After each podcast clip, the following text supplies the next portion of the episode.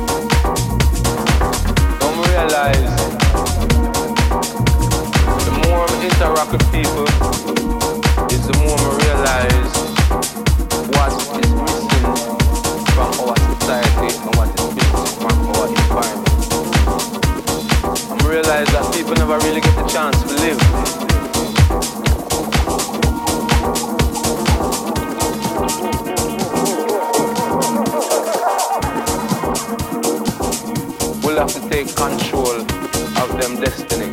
And in this era, we see which part positive people are a connect worldwide and take over and replenish your planet, replenish your society, and replenish your whole way of living because in my mind, if we're not change things now,